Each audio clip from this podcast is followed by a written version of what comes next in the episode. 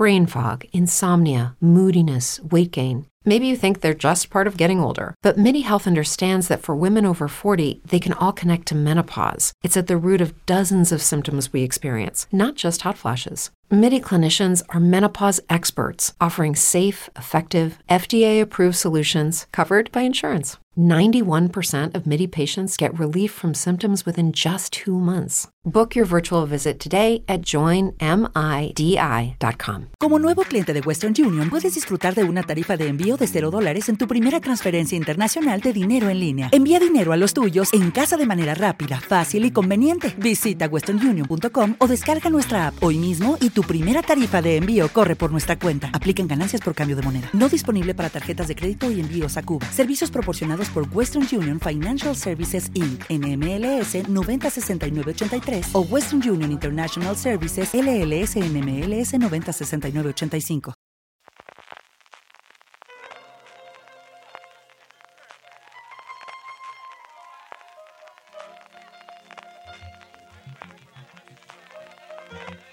Estás escuchando Fuera de Series con CJ Navas. take you down. El pasado viernes 16, Francis Arrabal tuvo la oportunidad de presentar en Cigarreras, en Alicante, la nueva serie de Berto Robeno para Movistar Plus. Mira lo que has hecho y unos minutitos antes de esa eh, tertulia, de ese coloquio, de esa presentación, que por cierto tendremos en breve en nuestro canal de YouTube, youtube.com barra fuera de series, pudo pasar unos 20 minutitos hablando tanto con Berto como con Carlos Terón, el director de la serie. Os dejo con la entrevista completa que le pudo hacer. Espero que la disfrutéis. Hasta luego. Hola Berto Romero, hola Carlos Terón. Eh, muchas gracias por atendernos a Fuera de Series. Eh, lo primero que os quería preguntar es lo que quizás más, más interés me crea después de haber visto la serie, que es cómo nace, cómo nace esta idea. Estamos dentro de una corriente donde, donde vemos que los cómicos en, televisiones de pago, sobre todo en Estados Unidos, se reinterpretan a sí mismos, tienen a sus, a sus alter egos. ¿Cómo nace la idea de mira lo que has hecho? Esta idea en realidad nace de un proyecto que estaba en un cajón desde hacía varios años ya. Yo creo que es un proyecto que nació en 2011 o 2012. Yo era padre primerizo de verdad. Y, a raíz de un libro que habíamos escrito, que se llamaba Padre el último mono, que lo habíamos escrito entre cuatro guionistas de, del programa de Buena Fuente que habíamos acabado de ser padres. Y no recuerdo para qué operador era en aquel momento el proyecto, pero era un proyecto muy distinto al que era este. Era una historia de un Berto Peter Pan que no quiere asumir sus responsabilidades, etcétera, una cosa más gamberra o más, bueno, más alejada de la realidad. Y se quedó en un cajón, no prosperó. Y, y cuando ya el Terrat eh, entró en relaciones con Movistar y eh, un directivo del Terrat, Chen Subirats, productor de la serie, propuso recuperar el, la serie. Y yo la verdad es que estaba otra cosa, y tampoco no es que me apeteciera especialmente.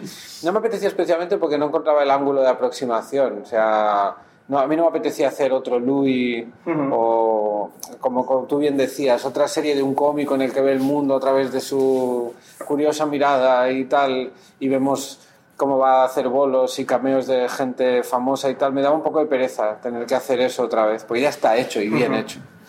Pero de repente eh, el proyecto fue cogiendo otro cariz y, lo hice muy mío, me lo llevé al terreno personal y realmente sí que me interesaba hablar de la paternidad. Y que, y que fuera Berto el protagonista es, es algo que si lo quitas de la serie tampoco pasa demasiado nada. la serie puede funcionar igual si, si ese personaje se dedica a, a trabajar en Starbucks, sino en, en, en, la tele, ¿no? Y a ser el, el protagonista, el mismo, el mismo personaje que soy yo. Y de ahí nace, ahí nace la cosa. O sea que sí que conocíais los referentes, evidentemente, los teníais muy claros y sí que hay una intención, ¿no? Desde el primer momento de desmarcaros y de intentar crear algo novedoso, ¿no? Elaborar vuestro propio discurso dentro de... La este intención era mm, más que no queríamos hacer. Lo que no queríamos hacer era algo que ya hubiéramos visto. A mí el, el gran pánico que tenía yo con esta serie era que tú la vieras y me dijeras, oye, me recuerda, esto es un Louis hecho por Berto, esto es un tal, esto eh, me recuerda tal, tal, tal o tal otra serie. Queríamos encontrar una, una, serie que se explicara a sí misma de una forma distinta, propia y personal. Y fuimos buscando la historia que queríamos contar y cómo contarla en función de esa historia. En la serie te interpretas a ti mismo, el personaje de hecho se llama, se llama Alberto. Eh, ¿Cuánto hay en Mira lo que has hecho de, de ese Alberto Romero? Es curioso porque en realidad hay mucho y no hay nada a la vez, porque hemos trabajado partiendo de experiencias personales, pero no solo anécdotas, también eh, miedos, deseos, eh, imaginaciones de, de, cosas que ocurrieron, pero no ocurrieron eh, no llegaron tan lejos, pero ¿qué hubiera pasado si hubiera llegado un poco más lejos? ¿Qué hubiera pasado si este hecho se hubiera mezclado con este otro? Si esa anécdota que le pasó a mi amigo me hubiera pasado a mí. Y entonces, de la mezcla de todo eso sale algo que es, mm, a mí me recuerda mucho a mi vida, pero sin tener nada que ver conmigo. Pero, pero, sí que me resultaba interesante jugar con la, con la imagen que podía tener la gente de mí.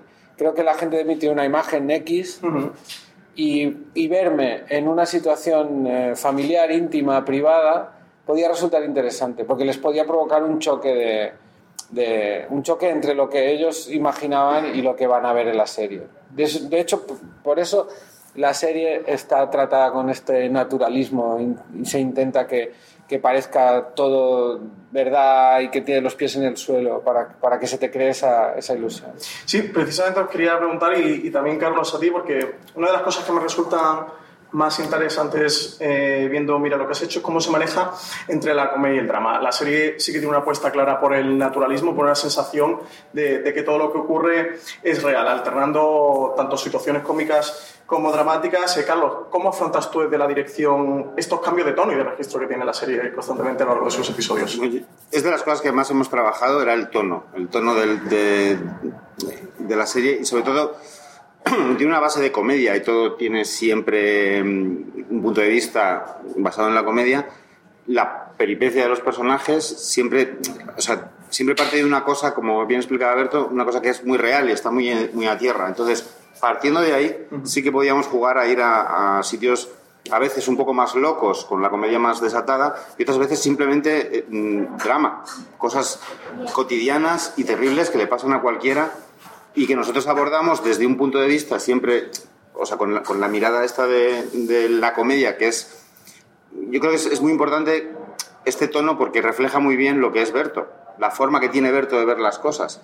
Esta serie... Eh, aunque no sea directamente basado en su propia vida, sí que refleja mucho su forma de, ver las cosas. No tanto por la veracidad de las cosas que contamos, sino el punto de vista y el tono.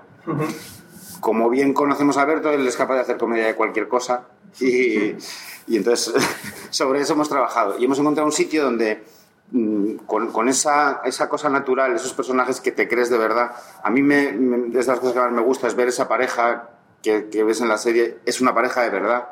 A partir de ahí, poder ir hacia donde tú quieras, en la dirección que tú quieras, llegando a, sitios muy divertidos o casi trágicos. Berto, ¿cómo trabajas tú? Porque bueno, al final la faceta que más se conoce tuya es la de cómico. Eh, ¿Cómo trabajáis esa apuesta junto, junto a los otros creadores de la serie eh, de también apostar por el, por el drama y por darle un toque de naturalidad y de realismo a la serie? Esto, esto vino solo porque, como te decía, como no hubo ningún a priori en el momento de escribir, nosotros no nos fijamos ninguna regla, nos fijamos muy pocas reglas de juego en, en, el proceso de escritura, que es donde nace todo. Una de las, de las reglas que había sagradas es que, que tuviera los pies en el suelo, como ya te he contado. De que no nos fuéramos nunca a territorios en los que el espectador eh, pudiera pensar, esto es forzado, esto aquí no se puede llegar, eh, ¿qué hacen de repente hablando con unos eh, traficantes de droga intentando pasar droga, si eran una pareja normal, este, tipo de cosas, ¿no?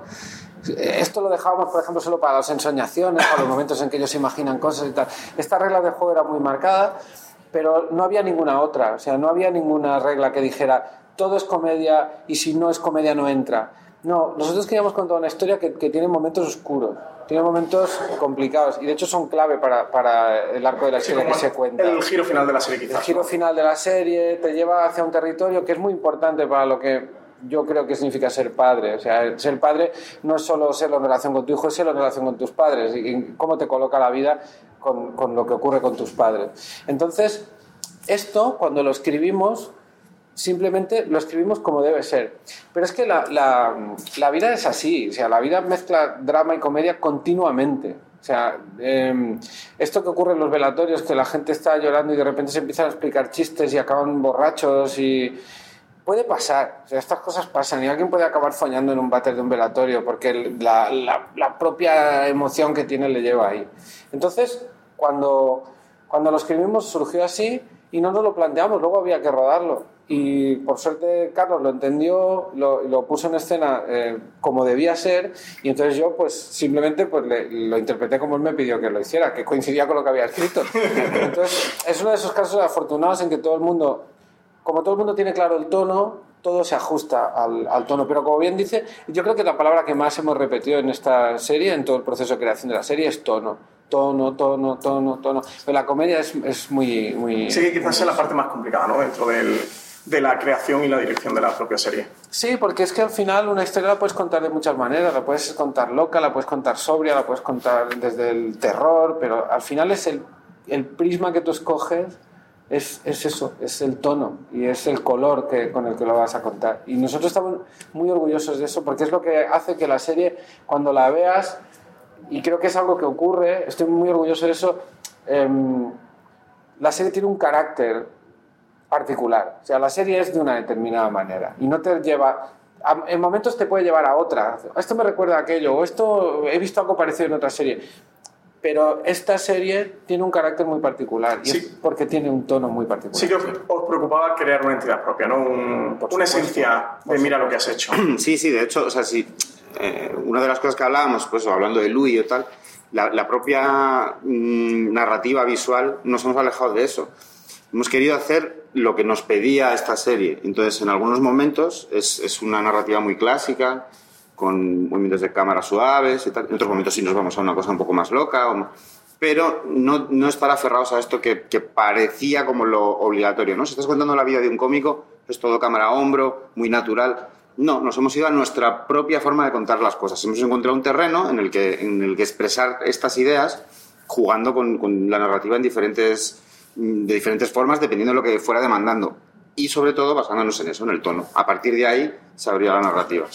Eh, os quería preguntar, eh, Carlos, tú has trabajado mucho en, el cine español, también has trabajado en, en series en abierto, para, para cadenas en abierto. Berto, tú también has trabajado bastante en cine.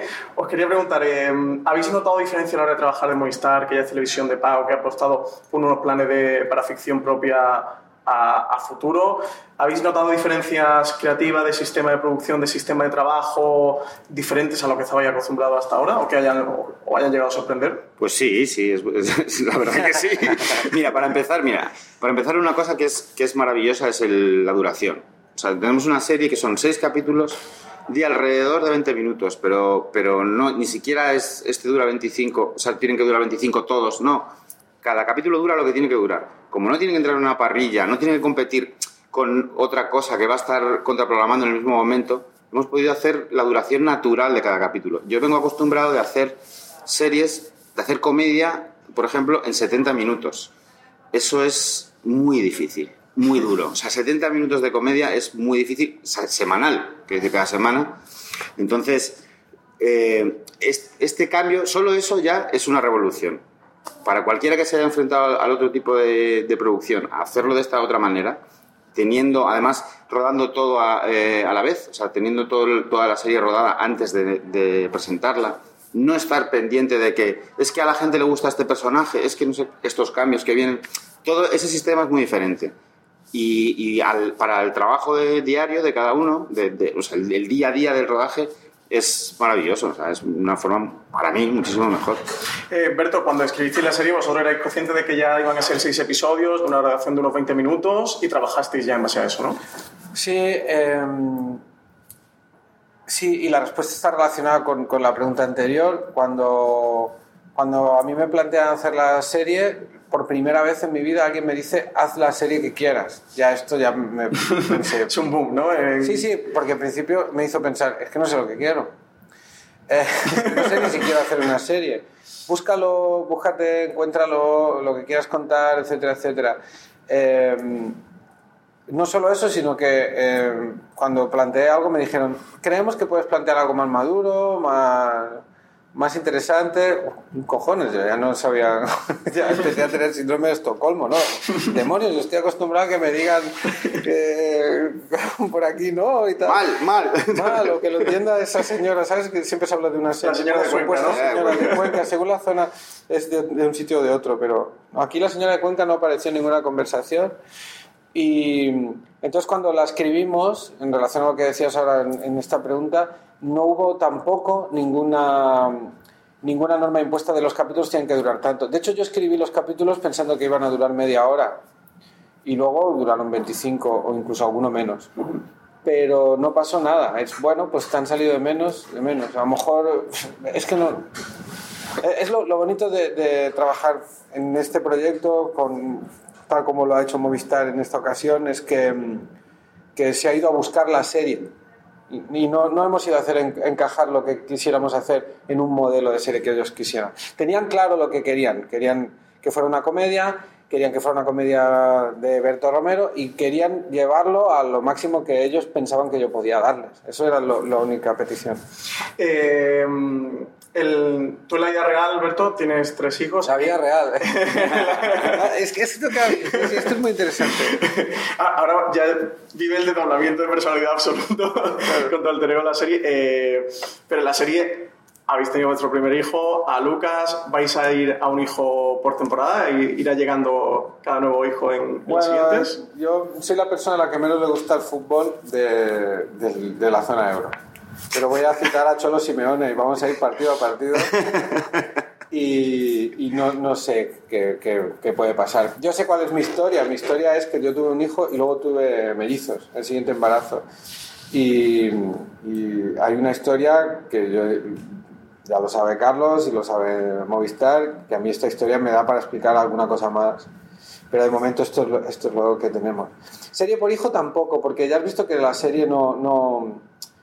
Habla de los hijos de una forma muy indirecta. O sea, los hijos están, pero no se les ve... mm, siempre están haciendo ruido fuera de plano, se les ve media cabeza. Nosotros nos centramos en lo que le pasa a los adultos. A mí me interesa mucho lo que le pasa a los adultos. No, no, no, no hacemos una, una serie sobre hijos, sino sobre adultos que tienen hijos. Sí, era una forma de preguntaros si estáis preparando una segunda temporada ya sobre la serie. No, no- Siempre, siempre tiene uno en la cabeza más historias que contar, pero de momento, en este momento, estamos con, con la presentación de la primera y bastante... Es que todavía no la hemos enseñado. O sea, Claro. Sí, sí, hoy va a ser de los primeros Es una situación muy extraña, porque nosotros la hemos- llevamos con este proyecto ya, yo llevaré ya para dos años, pero es que no, la- no se la ha visto nadie aún. A veces vamos tan rápido que todavía no hemos visto la primera y ya estamos pensando, ¿y qué tal la segunda? Joder. Los periodistas. Igual se queman todos los, Bueno, en todo los caso, decodificadores de Movistar mañana por una tormenta solar. en todo caso solo puedo avanzar que el, el final de la primera temporada no muere Berto, con lo cual hay, hay- hay- hay posibilidades. Hay No, posibilidades. no, es un final que, que además eh, queda abierto. En cuanto a los públicos, mentábamos ante lo de la señora de Cuenca, creo que la serie, por, por el carácter de, hablar sobre la paternidad de una pareja joven en una ciudad urbana como es Barcelona, que además tiene representación de, todas las generaciones, que, que está ese Alberto con sus padres, con ese hijo y con esa pareja que acaba de nacer. ¿Creéis que es una serie que tiene acomodo y que, que todo el mundo puede encontrar su, propio, su propia serie o tener su propio público? Sí, yo, yo estoy convencido. O sea, a ver, hay un grupo de gente más afín a, la edad de los personajes o lo que sea, pero, pero en general, es lo, que- decía antes Berto, estamos hablando de, una pareja, de los adultos. No contamos la historia de los niños, contamos la historia de los adultos cuando mm, aparecen los niños en su vida. Creo que cualquiera puede entender todo esto. Aparte hablamos de Berto, aparte hablamos de la relación que tienen ellos con sus padres. O sea, todo el mundo puede encontrar algo. Desde luego no es, no es una serie cerrada. Lo, lo que no es es una serie infantil. Pero cualquier adulto puede encontrar cosas con las que reconocerse y tal. De hecho, yo no tengo hijos y, y me empeñé en que se entendiera todo, porque ellos hablan otro idioma. Los padres hablan otro idioma, hablan de, de cosas. Sistemas educativos, la- ¿no? la De piretana, no sé qué. Todo esto lo he tenido que ir aprendiendo. Ya nos ha traducido. Ha sido muy amable. Creo que cualquiera puede. Eso es. Bueno, eh, última pregunta, que si no ya, ya me echan. Eh, Berto, ¿de qué es lo que más orgulloso te sientes de, de la primera temporada de Mira lo que has hecho? Pues yo, como te, como te he dicho antes, me siento muy orgulloso de que la serie tenga una entidad propia, que, tenga carácter, que, que cuando yo la veo siento que, que no la he visto antes esa serie. Yo he visto ya muchas y estamos acostumbrados a ver muchas series y yo solo espero ya que me sorprendan. Y yo creo que la serie sorprende. Es una serie que te, te plantea te plantea algunas cosas que a lo mejor no, no esperabas ver en, en, una serie que te pudiera ofrecer yo y, y, eso a mí me hace sentir orgulloso. Carlos, ¿tú de qué, de qué es lo que te sientes más orgulloso de esta serie? Pues yo o sea, estoy muy muy contento de, de, presentar a Humberto que no conocemos del todo, o sea, que hemos visto y, y lo relacionamos con el cómico, pero, pero vemos un actor y contando unas, unas, mm, una historia con una profundidad diferente o más más allá de lo que al principio te puedes esperar. Y creo que esto mmm, mmm, lo hemos trabajado mucho para que funcione a nivel narrativo, tal, tal, tal, pero que es que emociona. Y entonces tú empatizas con Berto y, y, y te lo quieres llevar a casa. O sea, es, es, es, es, como un colega y sufres con él y disfrutas con él y eso estoy muy contento con esa parte. Pues muchísimas gracias por la entrevista, Berto Carlos. Fue un auténtico placer y gracias por estar con Fuera de Series. Gracias, gracias a, ti. a ti. Un placer. progress in progress.